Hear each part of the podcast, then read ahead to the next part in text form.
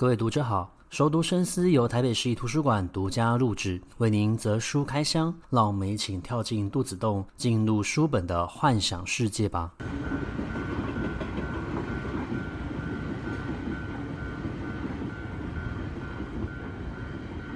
各位听众好，欢迎回到熟读深思。这一半我们要介绍的是一本散文书，那这一本散文书的作者是王家先生。那王一家先生其实是非常有名的一位作家，写写了蛮多的散文作品。同时呢，他其实也曾经担任过《健康世界》月刊的总编辑和野鹅出版社的一个社长等这一些工作。但是今天这一本书比较特别哦，其实这本书我觉得算是他的写作治疗。为什么讲它是一本写作治疗的作品呢？是因为它的副标题是为股神和自己而写。那么股神其实是他的儿子哦。那这本书的书名呢，叫做《悲会生死书》哦，所以其实，在他的书名里面，其实就有聊到了这本书要谈到的，其实是生命的历程和死亡发生的经过，而他所写的对象，其实就是写给他的儿子古神。那古神其实因为急性的心肌梗塞的关系，所以离开了这个世界。那因为事情发生的非常突然，所以对于王一家先生还有他的太太而言，其实是一个很大的打击。毕竟他们并没有预料到儿子会比他们先行一步的离开这一个世界。那股神先生其实他算是一个非常有才华的人，他在 3D 绘画的这个领域呢非常的久。那也曾经帮星宇航空呢来拍摄过一部动画片，那也得过蛮多的一个动画奖项的肯定。所以对于他们而言，他们觉得他们的儿子。王股神呢，其实是在一个人生开始这样开始冲刺的一个阶段，特别是他呃离开了纽约，然后回到了台湾自行创业，经历过一些呃坎坷，然后有一些磨难跟困难还有挑战。可是他还是持续的在他自己有兴趣的领域呢，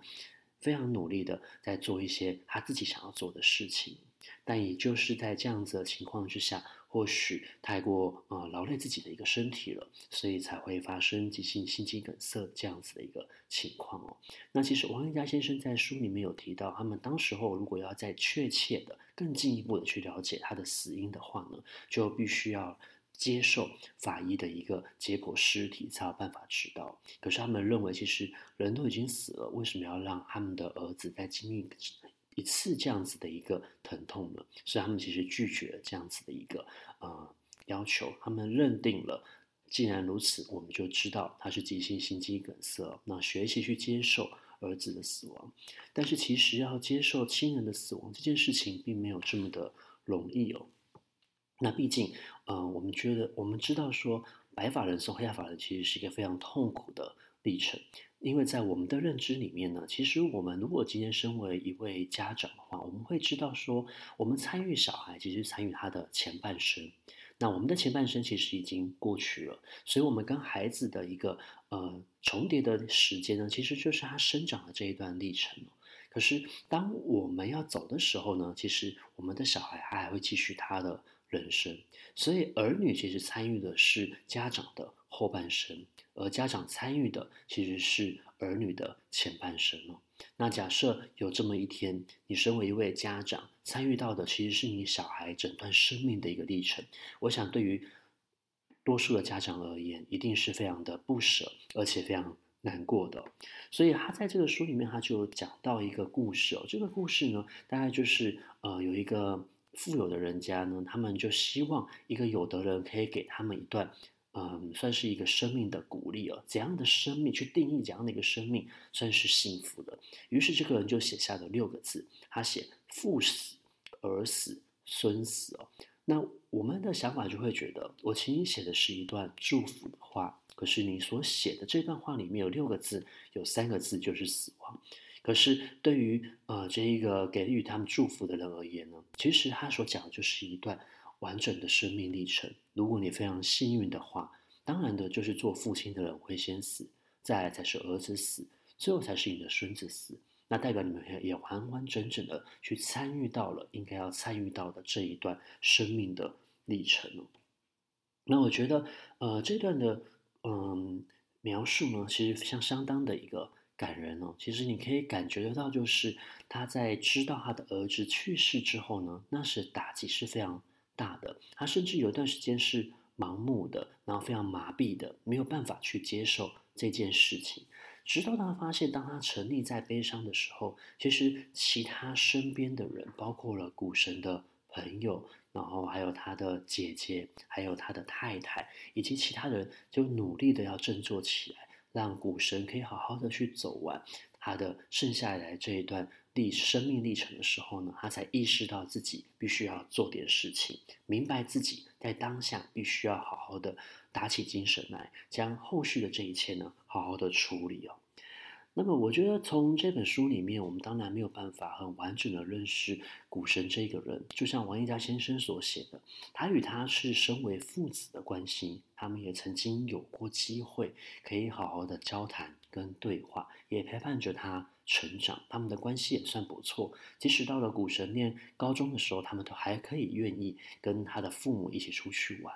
可是，呃，每个人的历程其实就是这样子的。我们跟我们的父母有相处的时间，可是等到你长大之后，其实你会慢慢的花很多的时间在外面以及自己身上。我们反而跟我们的家人重叠的关系是慢慢的变少的。就像你现在问我，我跟我姐姐的关系是如何？我跟我姐其实就是两个礼拜我们见一次面，在家里面会互相的分享一下。彼此的生活，我会告诉他，诶，最近我在家里面跟我爸一起生活的一个情况，我可能会有一些愤怒跟情绪，有点有些不满，可能只可以跟我的姐姐分享而已。可是，在这个时间之外，我的姐姐其实是在外地独立生活跟工作的，那我自己也有自己的生活圈。我们其实彼此的生活圈大概交集点就在于我们的父母身上了。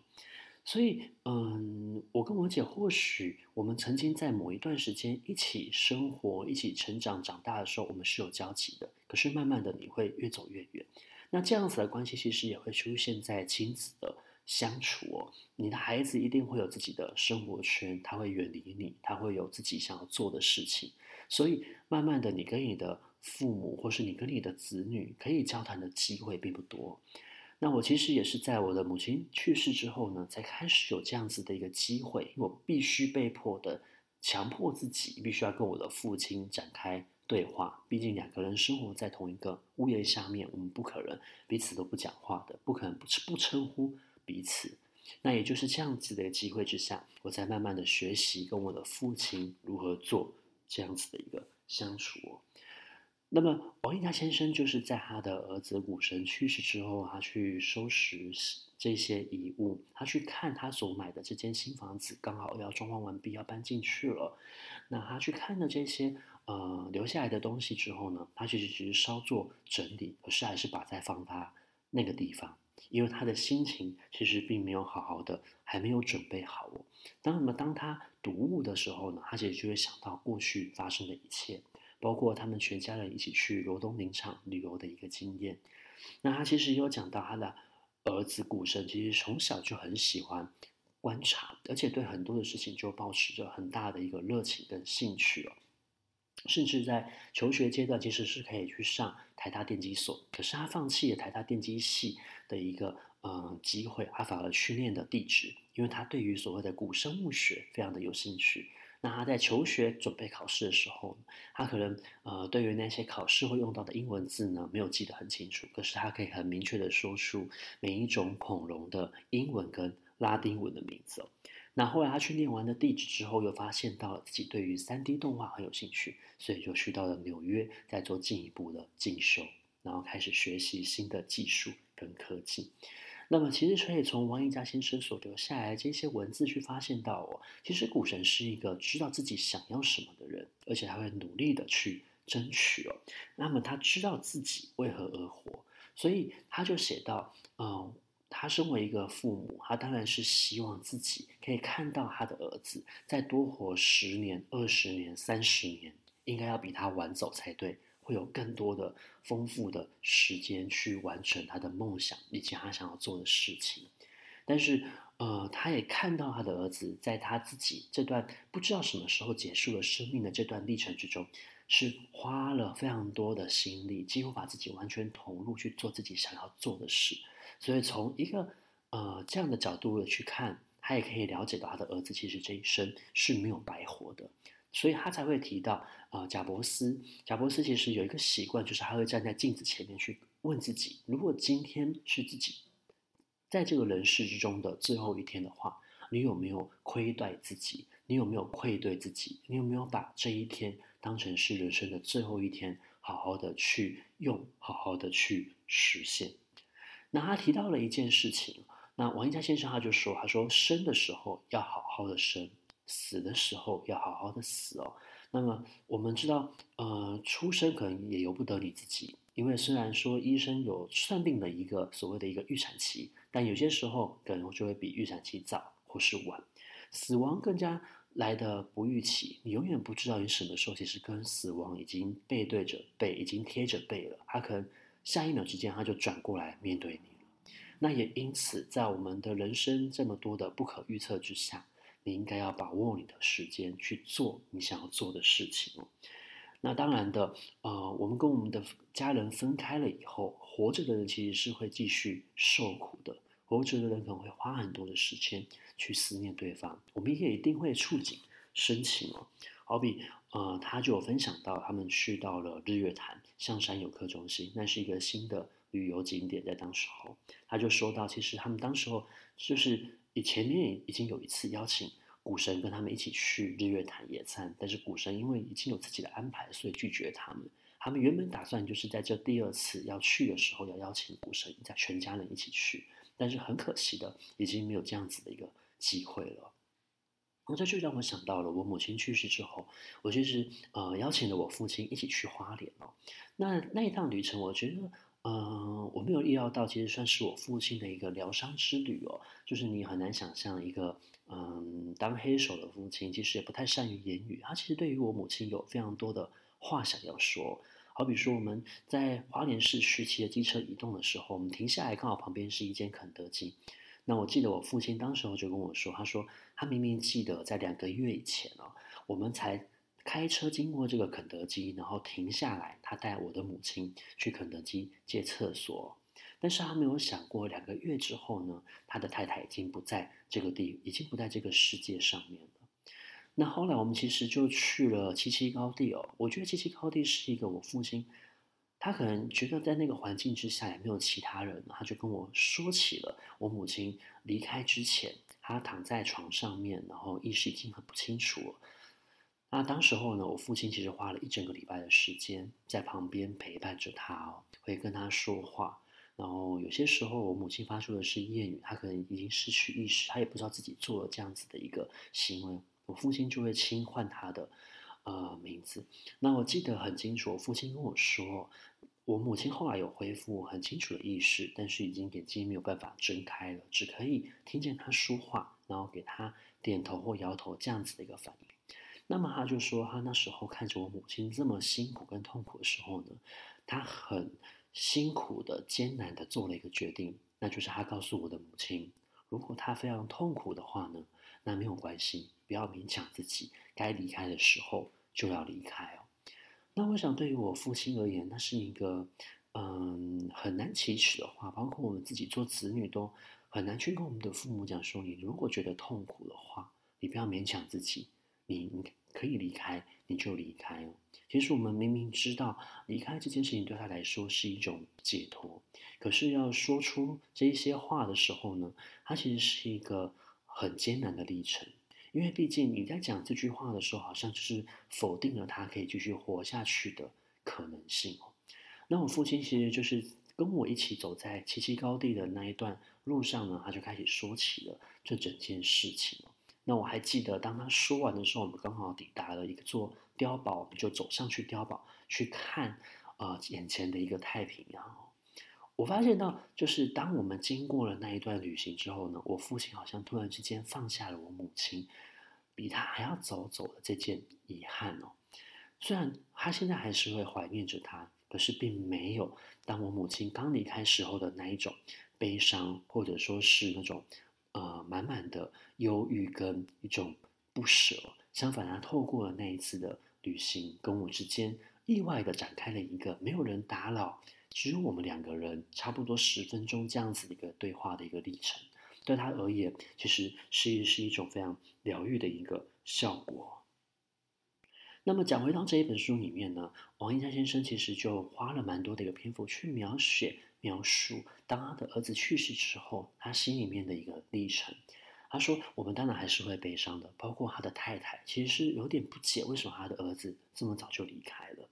但是呢，他也说到了，呃，举了几个例子。他讲到其中一个例子叫做死人的治疗，就是有一个人在墓园里面遇到了一个人，他问他为什么会待在这里，他说他正在进行死人的治疗。”因为他当他看着这一些死人的墓碑在这个地方的时候，他知道这个人曾经活过。那么这个人曾经活过的生命历程，已经的确是已经结束了。可是结束并不代表是真正的结束，因为对于其他人而言，其他人的生命还正在持续延展。所以当他看到这一个死人的时候，他会提醒自己，其实还活着。那么必须要好好的继续来做点事情哦。同时，他也其实也提到了，我们可以陪伴我们的亲人死亡。例如，我们可能有遇到一些家人曾经病重，我们在床旁边守护着他，然后可能陪着他咽下他人生的最后一口气哦。但是，无论我们如何的陪伴，其实死亡本身就是一个孤独的历程哦。就像我们的生命，我们有非常多的家人跟朋友，但是如果你仔细的去回想跟回顾，你人生有非常多的时间，其实都还是自己与自己的相处。所以，其实他是要去适应孤独，训练自己了解孤独的本质，从而才会知道你自己的人生应该要做什么。那还有提到三件事情，他说人生有三件事情你可以找得到，那其实你就可以短暂的去忘记死亡的存在。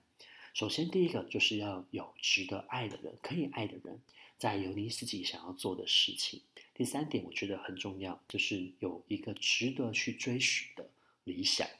那么，如果你可以找到这三件事情的话，当你要走、要离开这个世界的那一天，你或许会觉得没有遗憾。同时，如果你可以在现在就找到这三件事情，好好的去做，好好的去投入，你就可以短暂的去遗忘死亡的存在。那我们活着的，其实有些时候会花很多的时间去想：我如果下一秒走了怎么办？我如果得了癌症，我死了怎么办？但是想这一些事情，其实并不会获得到答案。真正的答案，其实是你了解到了死亡本身就是存在的，你有一天一定会面对它。但是在它到临之前，你可以做好你可以做的事情。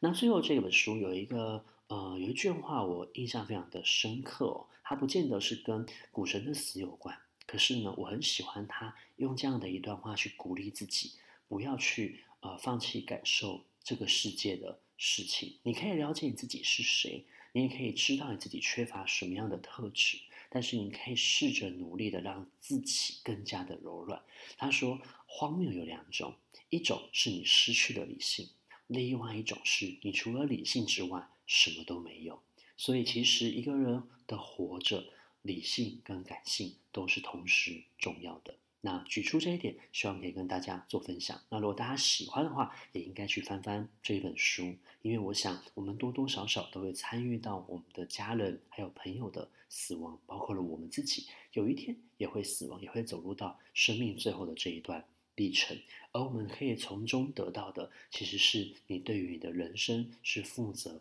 和无悔的。你可以留下一些秘密，或许有一天当你的家人发现这些秘密的时候。对他而言，反而是一个疗愈的过程。那今天所分享的这本书叫做《悲会生死书》，它的作者是王家先生。那我们在下一期的空中书房再见。如果你喜欢我们今天节目的话，也欢迎分享给你喜欢阅读的朋友。拜拜。